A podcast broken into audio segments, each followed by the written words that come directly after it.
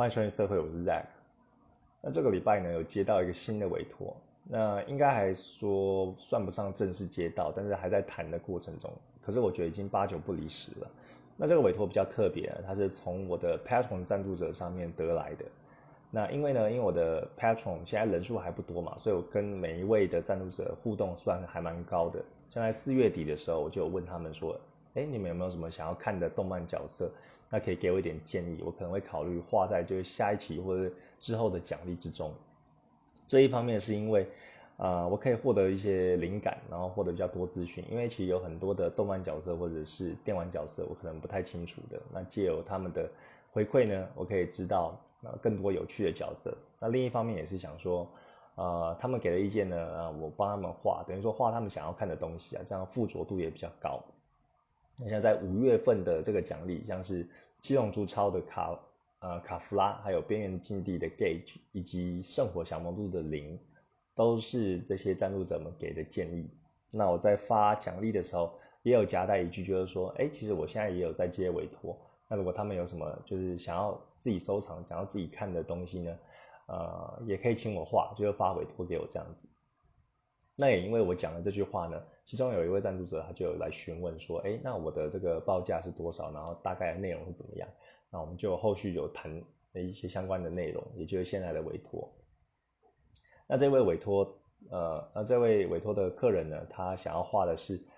呃，这个这个叫什么？火影忍者的小樱哦，这个也是我很想要画的其中一个角色，只是之前的作业还蛮多的，就是还没有排到啊，我想要画的这个部分。那所以我画的也是很开心的，然后现在已经传草稿给客人了，就等他确认这样子。那他画的是小樱，就是呃一个提成位的姿势，然后是第一人称的视角，男下女上，然后呃，对，差不多是这样子。对啊，我就觉得呃这个很开心，然后也还好，我有问这一句，然后就接到这个呃新的委托案了。啊算是六月份的委托，对我来说算是一个大爆发，就是突然就接到好几个案子，那我真的是还蛮开心的啊。但是比较可惜的是，呃，像其中有一位赞助者，他就跟我，他就跟我讲，就是说，他六月份的话，啊，因为他的预算的考量，所以他可能没有办法再就持续的呃赞助我。哦，像我的赞助者，他们都是一个月六美金啊，那他其实是五月的时候加入的，那六月的时候。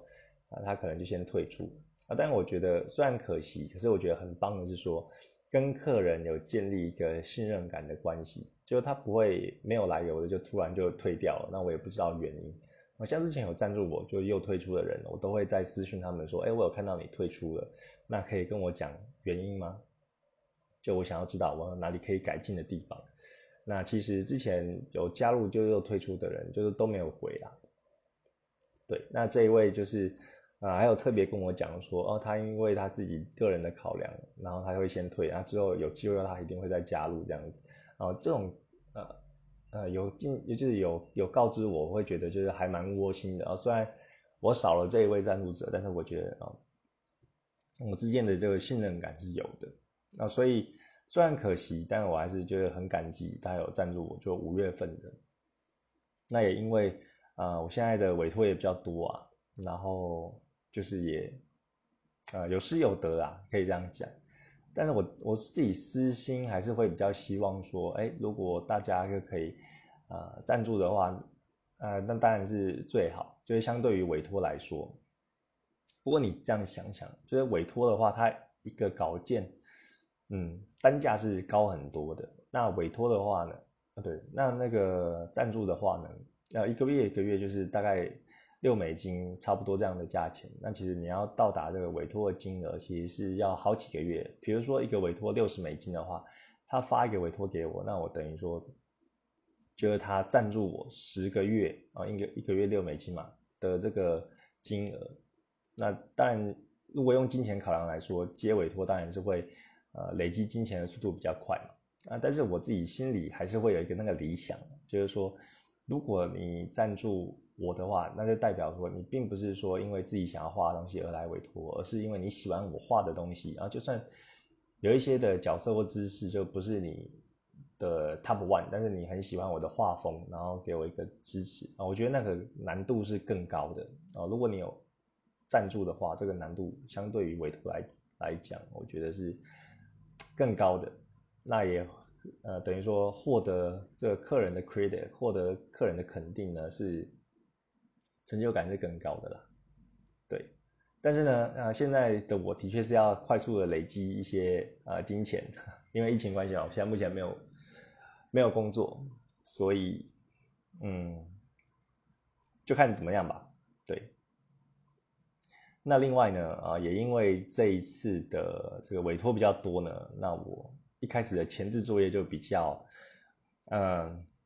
比较严谨啊，就是比较忙碌啦。像我现在现在都在画那个线稿，然后已经画了好几张，要画到有点想吐。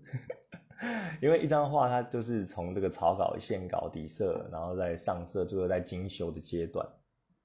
那我像是，呃，现在委托大概有快要快要十个左右，那每我现在都在画这些线稿的部分。那包括说我的六月份也有八张图要画嘛，所以这八张图我也是在画线稿。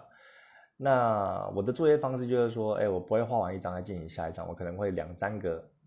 呃，两三个作品就一起同时进行啊，比如说一起同时进行线稿的阶段，或者说上色的阶段这样子。那为什么我会那么赶着画线稿呢？啊，是因为我每个月份也会抛出我的这个八张图要画什么的一个这个，呃，类似看板，然后抛到各大平台，就让大家先了解说，哎，这个这个月份。我大概要画的这八位角色，然后他们的呃呃姿势或者他们的这个画面是怎么样，然后让他们可以知道说，哎，他们自己想不想要占据。那我之前就是呃有画，那我最快的，我画很快的这个部分是画这个草稿嘛，用铅笔画草稿，啊，草稿我可以画很快。但是像是你在宣传的时候，你如果把草稿就直接抛上去的话，我觉得是，嗯，比较比较没有那么吸引人呐。因为我现在都用电绘作画嘛，那但是你把这个呃铅笔的草稿就泼上去，就是有一点少了点什么东西啊。所以我的理想还是说，我至少画完线稿，然后上了底色之后的这个阶段，就还离完成还有一段路，但是先把这个东西就抛到这个。看板上面，让大家会比较有，呃，电绘的，就是就是我的作品会比较具象化一点，然后他们会比较想说，这个成品的话大概是这样，就不会差太多。然后因为线稿的部分，然后再跟草稿比，这有时候还是会做一些跟动嘛，所以我是想说，哦，线稿先赶快画完，然后先抛上去给大家看，会相比就是铅笔的草稿还要好。呃，像今天的进度呢，就是。准备要宣传的啦，那我的线稿都差不多画完了，那现在就要上底色，然后再上传到各大平台跟大家分享这样子。对，画线稿画到想吐啊，前几天。对，因为有时候呃，我画一画，虽然都是画自己喜欢的东西，但有时候会也就画到累，然后会想要转换一下。比如说我的一二三张作品，我的线稿都画到一个阶段之后啊，我就会跳到就四五张，呃，之前已经画完的线稿，那我现在就会上一些色。那可能有一些我已经到最后阶段，我再再去转换一下心情，然后就画一下精修这样子。那所以画画我的画画就是还蛮弹性的，但是我大概知道每一张画它完成的时间是多久，跟大家分享一下。那另外呢，呃，我前前几天啊，我也有看一个动画，然后这个动画非常非常有名，我相信可能在我那个年纪的都知道，我不知道新比较比较新一辈的。啊，知不知道这个动画叫做《怪异黑杰克》？啊，非常非常好看。那我小时候就是，而且因为我爸影响，因为我爸他很喜欢就是黑杰克，然后他有时候就会在电视上转，那我也会跟着看。那他是讲一个就天才外科医生，但是他是没有无照医生的，那就行走江湖的故事。我觉得我每次就介绍一个作品的时候，讲的都很就过于简化了，然后不太会介绍。反正它是一个。很好看的，呃，很好看的动画。然后黑杰克医生长得也超帅的，哦。但是我很喜欢的部分呢，并不是他就是一般的动画，啊，像他有出这个 OVA 版本的，啊，就是类似这个剧场版。那他总共好像有十二集吧。那他剧场版画的画风就比较写实，哦，像是他动手术的那个你会看他动手术的那些比较血腥的画面，就是内脏啊，或者说那个手术刀等等的，还有一些医院的场景，然后都很逼真。那他画的人物怪异黑杰克也是画的呃比较写实。那我很喜欢这种画风啊，就贴近写实。然后因为他有时候会讲那些比较社会的黑暗面的部分，所以这种写实的画风呢，我觉得比较对他的口味跟他的这个呃职业跟要讲的故事。那我记得以前就呃很我印象很深刻的这个 OVA 版本呢，其中一个就是水中啊沉入水中的女人这一集，还有人面仓哦这两集我印象非常的深刻。我其他集我反而就是没有什么印象。我不知道是不是那时候电视播出就就其他集就比较少播出，还是我就每次都刚好看到这个这两集。那我前几天呢就重看这个 OVA 版本的病历史沉入水中的女人啊，它的大意是说，呃，有一条溪，它原本是很干净的，那因为工厂在那边新建，那排放了废水，那这个废水污染到当地的这些鱼类，那。当地的渔民呢，吃了之后就开始产生一些病变。那其中有一位少女呢，她常常就下海去捕鱼，然后捕鱼拿去卖。那她因为长期沉浸在这个污染的水源呢，导致她的这个身体也有一些病变。那黑杰克医生呢，就是受到呃医院的委托，然后到这边就是救治病患，然后邂逅这一位少女，然后的故事。我觉得这一这一话非常的。呃，凄美，呃，因为它有它有融合这个人鱼的故事，然后背景的配乐啊，还有它的一些主题想要表达，我觉得都还蛮沉重的，然后会有一种，就是整个会有一种比较忧郁、比较淡淡的忧伤的感觉。但是，哦，我小时候看的时候就非常的震撼。一方面是，我觉得那个那个女主角就是很正。就很可爱啊，很可爱，然后很很很正，但是又得了这种，呃，就是因为水源污染而造成的这种这种病，然后就会有一种比较忧郁的那种感觉，那对我的心灵冲击就还蛮强烈的啊，尤其那时候我很小，大概国小左右吧，然后就刚好看到这个，啊，所以前几天又重看这个沉入水中的女人，然后觉得就很赞，那。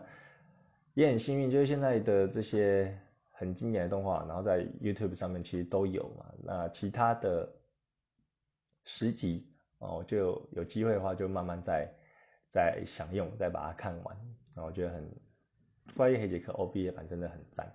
那另一部我说到的是 OVA 呃的这个人面仓这一集，然后这一集我小时候看也是很很震撼啊，因为他的那个。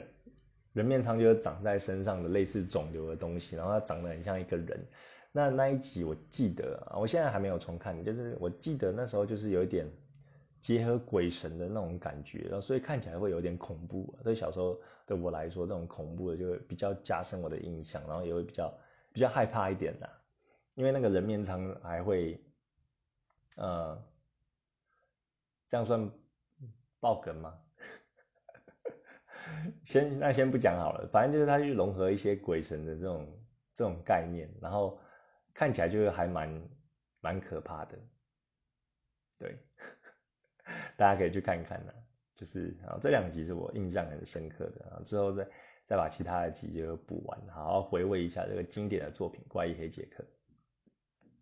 那我真的觉得这个《怪异黑杰克》就是很帅，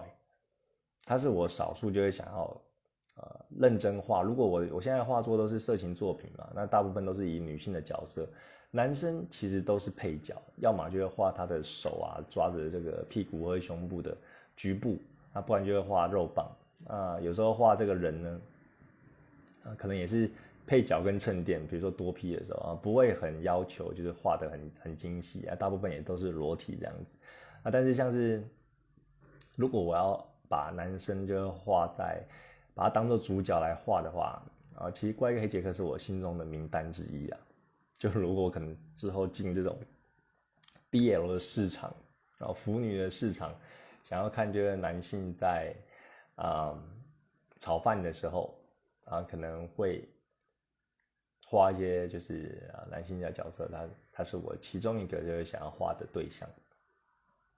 那但是我虽然是这样说，男生目前在我的这个作品里面是配角，但是我其实对配角呢，我还是有一定的完成度的。像是有很多的绘师，我其实看了，我自己会觉得有点，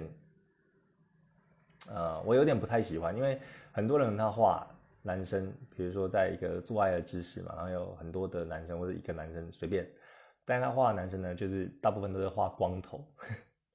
裸体，然后光头，然后线条就是撇了个几撇这样子。那他们的眼神也不会画出来，就是他的头，然后眼睛那一边可能就用比较深色去去带过而已，那就画个鼻子跟嘴巴，然后所以你是看不到男生的表情的，然后男生也没有发型，我就觉得这样子每个都光头就有一点，我就是想说你中间的那个女主角要画那么辣那么正，然后那么少了，然后男生你也稍微用心一点嘛，就是稍微就可以帮他弄个头发，简单的也行。然后可以画个眼睛，可以看他的呃表情啊，比如说男生射精的时候哦，那个爽度，然后那一个就是 眼神有点迷蒙的样子，我觉得画出来那个代入感会更够。但很多的绘师就是男生就是要求的啊比我还低啦，因为我至少都会把男生的这些五官都画出来，然后是有是有发型的，没有秃头的。对，我就觉得有点可惜。那这是我自己的坚持啊，我自己画男生还是有一定的完成度。对啊。好的，那另外再跟大家闲聊一下，就是我有收到电子阅读器啊，前几天有跟大家说，我有买一个电子阅读器嘛，就是可以拿来阅读。那我买的是这个 Kobo 的 Libra，它好像是念 Libra 吧，但是它是这个叫什么天平座。每次我念的时候都会想到斑马 Zebra，好不好笑？那我买的这个呢是七寸的电子阅读器啊，原本它预计是一个礼拜，就是六月一号会收到，不过现在疫情的关系，它可能比较晚一点。总之呢，我终于收到了，那我觉得非常非常的好用。其实之前就还有点排斥嘛，之前有跟大家讲，我是比较喜欢读那种实体书的，但是电子阅读器它有各，就是也有它的优点呐。那相信很多的这个 YouTuber 或者其他的文章都有提到，那其中一个就很方便，就是可以随身带着走，然后可以放好几本书，你不会。走到外面去的时候还要带两三本，如果都要看的话，啊，虽然现在疫情关系你是很少出门的啦，啊，但是呢，啊，对我来说很方便的就是说我在顾小孩的时候，我可以一只手就拿着这个电子阅读器，然后一边顾小孩，那就不怕小孩去把你的实体书啊，就是折页或是凹到或是翻书这样子。那我现在目前有买的书呢，就是半泽直树。半泽直树的这些呃小说，啊一到四集我都有买起来的。那另外还有这个台通推荐的《迷雾之子》啊，我也在看。那前一阵子就看这个半泽直树，我觉得他的电视剧就实在是做的太好了。就我在看的时候呢，常常会有那些电视剧那些人面目狰狞的画面就跑到我的脑海里。他的这这个。人物的塑造真的是非常非常的厉害，这所以我看到时候都会想到那时候看电视剧那一些那些狗官呐，那些反派的嘴脸，然后就觉得哇，跟着义愤填膺。然后像是那个宫川一郎太他饰演的江岛，然后还有这个第一集的前半段的大 boss 就是前野嘛，是石丸干二演的，然后还有小木真次长飞田康人，然后这几个反派角色呢。啊，都是我那时候看日剧就很冲击，然后一想到他们追，然后后来又被这个半的指数电，就觉得很好笑。那大家在看小说的时候，你在看他他们还没有电，然后他们在耍狠的地方呢，就就会一直他们的脸孔就会一直跑出来，然后你就会跟半泽半泽一样就很愤怒，然后这种呃上属的过失就推给下属，然后让下属背黑锅，这种义愤填膺的感觉就油然而生。那我老婆就前几天有提醒我。然后他就说，也因为这样子，我可能对他讲话就比较火爆一点，然后就可能常常会显得不耐烦。啊，比如说我在看电子阅读器，然后他要跟我讲做什么事情的时候被打断，然后我就有点有点不爽，然后讲话就比较尖锐一点。那像昨天我们在床上闲聊的时候呢，然后就就聊到，然后就说，哎，你是不是看那个半泽直树，然后让你的那个个性就跟着就比较血气方刚一点？哦，我很冤枉哎，但是常常又被你被你骂，又被你念。我后来想，真的是有几分道理啊。那我就，对我就不要入戏太深啊，所以我后来就切换，我先看这个《迷雾之子》，先让那个心情沉淀一下，沉浸在一个奇幻的这个世界里面，然后不要这种啊，就是就是这个职场的这个斗争 的半泽指数入戏太深。对，但我觉得电子阅读器真的是很，真的是很好用啊。我觉得在你得到之前啊，你会找千百个理由，然后去拥护说，哎，实体书的好然后。像我就是这样子。但你在收到之后呢，你其实内心还是非常喜悦的，然后就会去尝试它各种功能哦，像它的字形啊，然后灯光啊都可以调整，那排版也可以调整，行距等等的，其实很方便。那你也不用再去连接什么电脑，因为它用 WiFi 的话。就会自动同步了，也就是说你在你在这个 Kobo 上面或其他平台上买的书籍，那你只要就是有连这个 WiFi，它就会自动连线。那包括说，比如说你在手机或者在电脑，你你一样也是在看看这些书，看到哪一页的话，然后你连线之后，它同步，它也会同时记录，哎，你现在阅读是在第几页，然后你完成的进度是百分之几，啊，也知道说你自己看书的进度是如何。我觉得这个设计就很贴心了。呃，目前使用的，呃，我唯独觉得一个比较不太顺手的是，哦，因为你有时候看书会看到一些重点，或者说一些人物你忘记了，他们出现在哪个桥段，你会往回翻嘛？那翻书的话，它的速度是很快的。那电子阅读器，你就是要按什么上一页上一页，或者下一页下一页这样子啊，我觉得比较麻烦一点啊。如果是太前面的话，你就变成说要回到目录，然后再去看哪一个章节，再点进去再去找。那但是。有一好没两好嘛，就是当然就是呃它的好处，我觉得还是大于这个呃比较不方便的地方的，所以也是推荐大家如果有机会的话，啊或者像你像你像我一样，就是还有在育儿的话，常常会怕这个小朋友就会折到书或翻到书，就推荐这个电子阅读器呢，可以入手一台，啊七寸对我来说是刚刚好啊，那像它现在好像有推到十寸吧，那我觉得大到一个程度我又不太喜欢，像我手机也喜欢用小小的。我特别喜欢这个 iPhone 的 SE 的那种大小，很方便，就是口袋呃放进去也没有负担啊。现在手机都做的还蛮大的，我自己是不太习惯。好，那今天的主题呢，跟大家聊一聊啊，聊聊跟客人呢如何保持良好的沟通。我觉得除了我现在是色情会是在在跟这个客人有联系之外，我觉得对于每个产业，因为像现在疫情关系嘛，很多都是要线上作业或者说远距工作。那如何跟客人就保持一个良好沟通，我觉得是还蛮重要的，大家可以听听看。那我个人的呃第一准则呢，就是礼貌了，礼貌为第一优先。好像我的就是语句的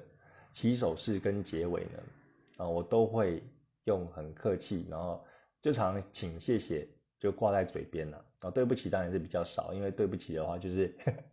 你可能有一些客诉嘛，但目前都没有了。好像我一开始说。啊，有人来询问我这个，呃，哎，你有在接委托吗？或者说，哎，你委托的这个价钱是怎么算？等等的，那我都会先说。那可能一般人的思维就会回答说，呃，我的委托的报价是多少多少，然后我的这个内容是怎样啊？但是我自己啊，我的准则嘛，礼貌为第一优先，所以我开头会先说，啊，谢谢你注意到我，然后或者说啊，谢谢谢谢你的询问。然后我才会讲我要讲的话，然后最后还是补一句 Thank you 这样子，哦，比如说一开始一开，因为我都都跟外国人就是沟通嘛，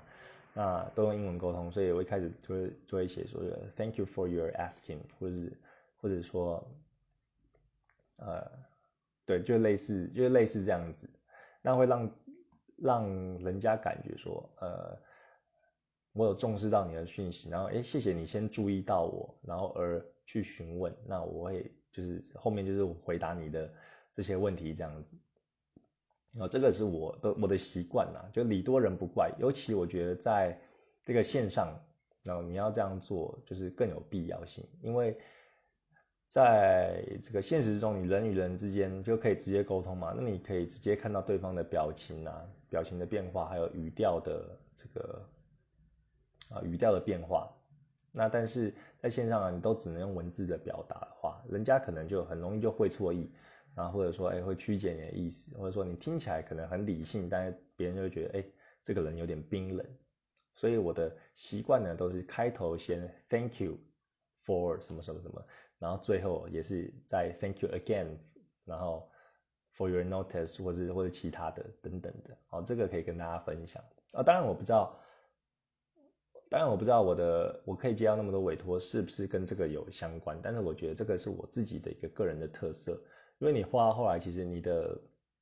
你个人的品质跟风格都有一定的成型，那其实还有很多人就是跟你有相似，那他面对这么多同样的呃会师呢，他为什么要选你？我觉得这个就是其他的软实力要跟上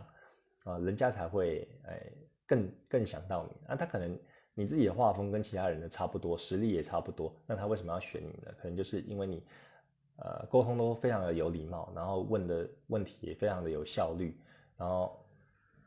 呃，交件也也很准时，然后收款也很也很干脆等等的，然后修改也等等，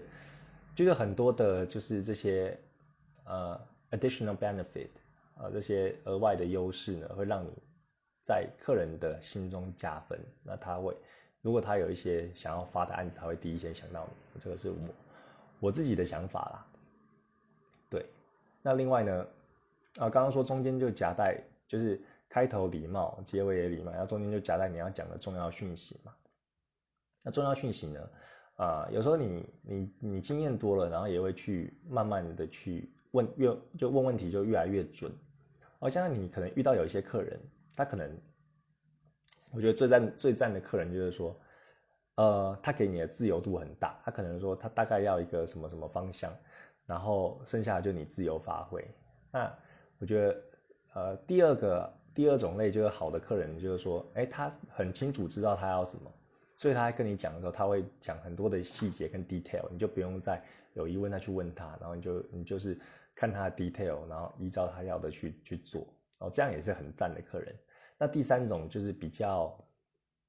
呃，比较要花心思的客人，他就是可能他要他想要画的东西，他会问你，但他也不太清楚自己要什么，那就是变成说你的沟通就很重要，你就要去找出他的。呃，细节跟他想要的东西是什么，然后让他去慢慢的把这个范围缩小，然后最后还是他要的，哦，这个就是要功夫了。那像刚刚讲到这种第一种客人，他给你的自由度很大，他可能描述一个大概，那其实这种客人，如果你经验还不足的话，其实你也会有点迷茫，因为不知道他的细节到底是什么。那像我的话，我就会询问清楚。好像之前有一个客人跟大家分享。他加拿大人，然后他有请我画两个，就是他自己他自己就是写的这个色情小说的封面。那其实汇款很干脆，然后提的这个要求也很简单，就是简单到我都会有点怕说，哎，我到时候画出来的作品如果不清楚，啊，没有询问清楚画出来的话，就是常常会修改，就陷入那个修改循环，会很恐怖。所以他虽然就会讲大概的细节，但我会再问他一些 detail 的。哦，比如说他第一个作品，他是画一个呃男主角，然后靠在墙上，然后穿着红色夹克跟呃红色夹克跟这个呃牛仔裤，哦，他的描述就大概就这样而已。但这个范围实在是太大了，所以我就我就有在问他啊，我一样先以那个礼貌的起手式，就是 Thank you for your 呃 explanation 或 describe describe description 啊，谢谢他的描述，然后。I want to check more detail with you，然后我就会在下面列出一些啊，比如说这个男主角的发型他没有讲，他是长发还是短发，然后他的发色是什么，那他的眼睛的颜色是什么，然后还有他的呃这个站姿啊，或者他的表情啊等等的 这些客人都没有讲，那我那时候就是会有点紧张，因为我不知道客人这个习性是怎么样。那后来就是比较清楚说，哦，他是给我自由度很大，就我的 top one 的客人。然后很相信我，可以我就自己去发想啊。但是有一些细节我还是想要跟他稍微询问一下，这样才不会画完之后有差异又再修修改改的。哦，所以这个呃如何问问题也是一个很重要的呃技巧，呃也算是我觉得是算是一种艺术啦。你就是帮助你缩小跟客人之间的呃落差跟差距啊，就有点像渔网，你慢慢收起来之后，你精炼出来的东西是最赞的。哦，所以我像现在。跟客人在谈的时候，呃，前面都会先问清楚，然后画画完之后，我其实修改都不会修改到很多次，我大概一两次就 OK 了。但那种修改都是很小幅度的，比如说客人说，哎，他的这个呃手啊要这样摆，或者说他的表情可以再开心一点等等的，就这种很微小，我马上就可以改好的。所以这也提升了我的后续的速度，也不会说，哎，你接一个案子花了前面十天都在谈，那你后面又要花就是一到两个礼拜在画，那你整个案子到收款这个时间就拉得很长啊。我前面就先谈好。那中间就是沟通的成本就会很低，然后因为已经知道怎么拿捏了，大概是这样子。那另外呢，呃，就除了礼貌跟询问清楚，那再就是说，啊，你重要的讯息就是要适时的丢出，啊，因为你自己有一些自己的原则嘛，可能客人还不知道，那但是你你你丢出你要讲的原则的时机也是还蛮重要的。就是说，你可能一开始万一噼里啪啦讲了一大串，那人家可能只是先问，那你讲那么详细，他可能会资讯爆炸，然后就不太知道。就是资讯爆炸的时候，你的、你的、你的脑中的潜意识就会说啊，那么麻烦，那算了，他就不就不理你了啊。我自己的理解是这样子啊，所以你其实一开始不用给太多的讯息，比如说一开始有客人来问你说，哎，你的这个报价是怎么样啊？那你就知道说，哎，他会来问你，代表说他应该自己有准备好一些预算，他才会找会师来来发委托嘛。啊，如果不是的话，他就是在懒再来乱的啊，不然就是来询问就是同意，他可能自己也是会是来来来旁敲侧击说，哎，大家的那个报价大概是怎么样？哦，所以有人会来问，如果他真心要下给你委托，他自己应该是有一份。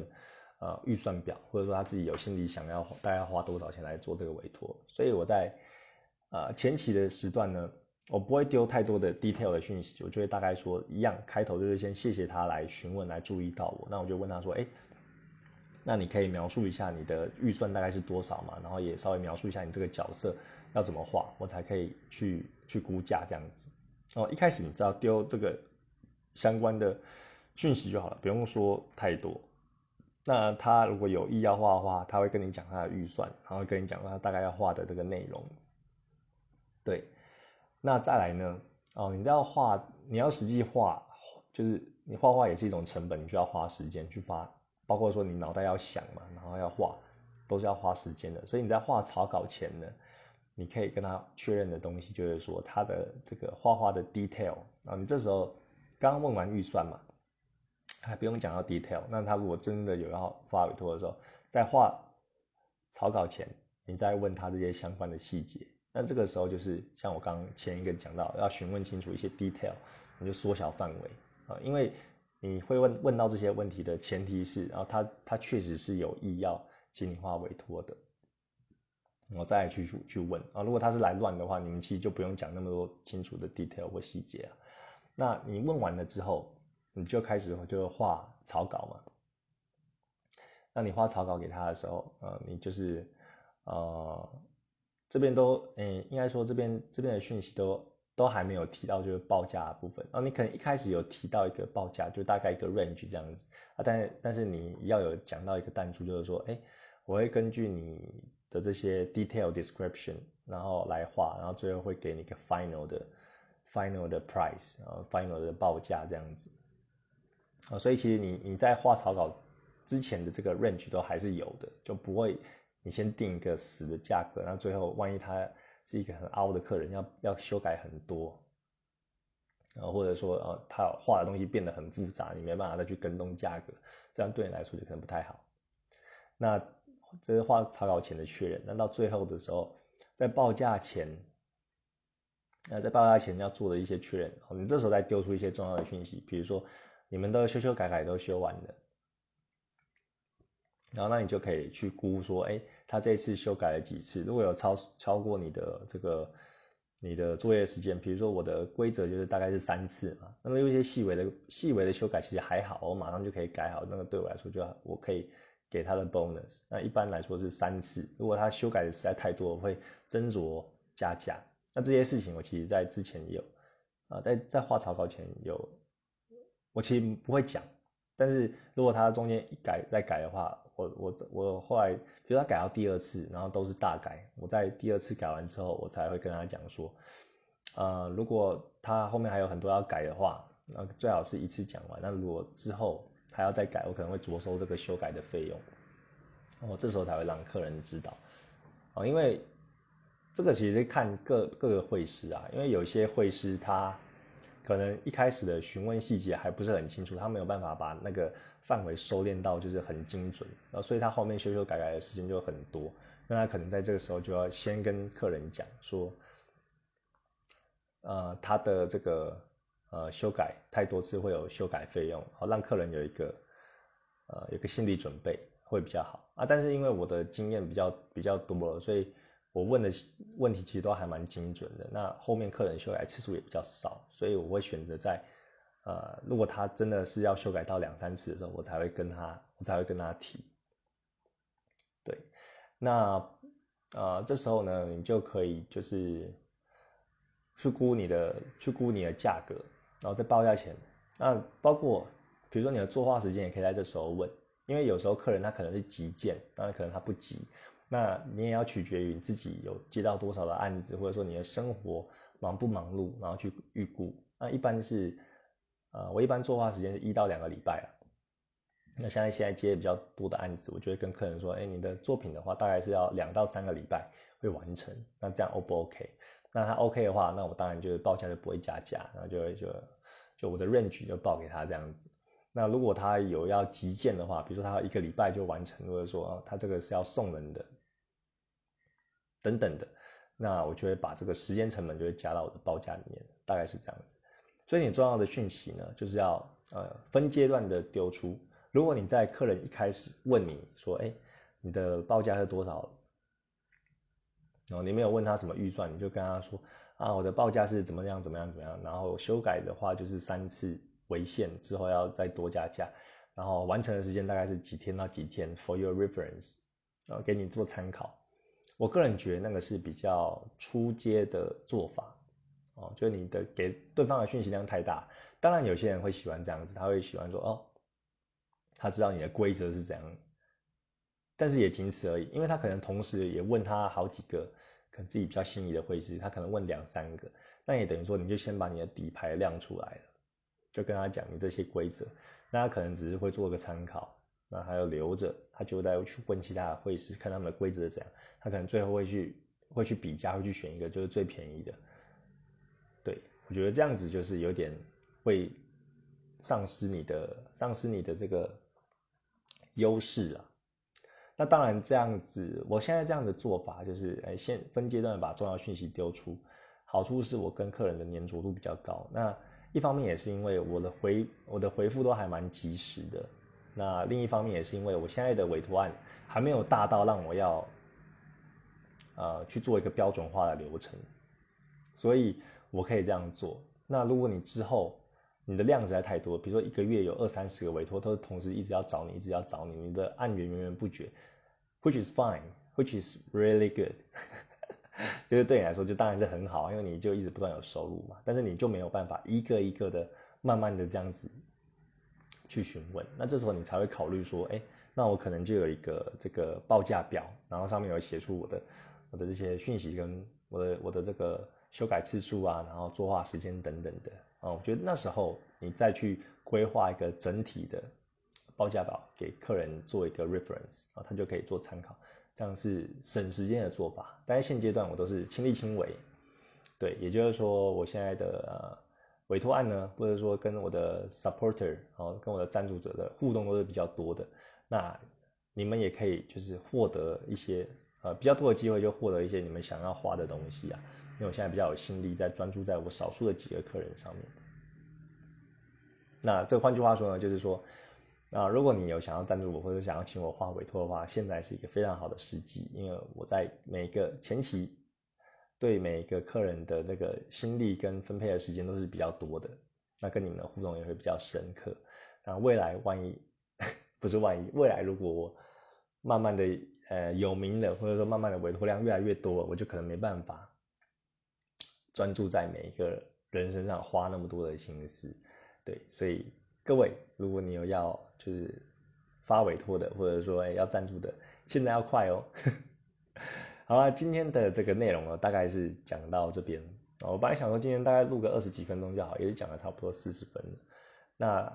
啊，今天我也会在就是我的各大平台发这个六月份的，呃，这个六月份的这个呃 Patron 的奖励，我要画一些什么东西，然后像是呃我有画八张图，其中一个是这个 Open 奖跟 Close 奖，然后这两张我有把这两个就讨喜的吉祥物角色女人画，我觉得画的很赞啊，我已经有 PO 一个这个 Open 奖在这个各大平台，像 Pixby、Twitter、IG 等等的。然后这次也是一个新尝试啊，常会把这个吉祥物把它给女体化，然后我觉得画的很很性感，然后又很辣，然后又很可爱的感觉。那再就是我有画这个神奇宝贝啊，就是精灵宝可梦的 Sona，然后还有通灵王的道刃，然后还有我的 OG Tina，以及这个死神里面的夜一，还有乱局。那最后是啊 FGO 的那个。那个什么，Saber，阿尔托利亚靠药，每次都忘记她的名字。对，就是那个金发的，呃，女主角。对，这几张呢都会在我的六月的呃 Patron 的奖励发给大家。好，那今天的节目就到这边了。如果你喜欢的话，啊，也可以在我的 Podcast 留言或者留星星。那喜欢的话，也可以到我的像 Pixby 啊或各大平台去看我的作品，然后赞助我。那今天就到这边喽，拜拜。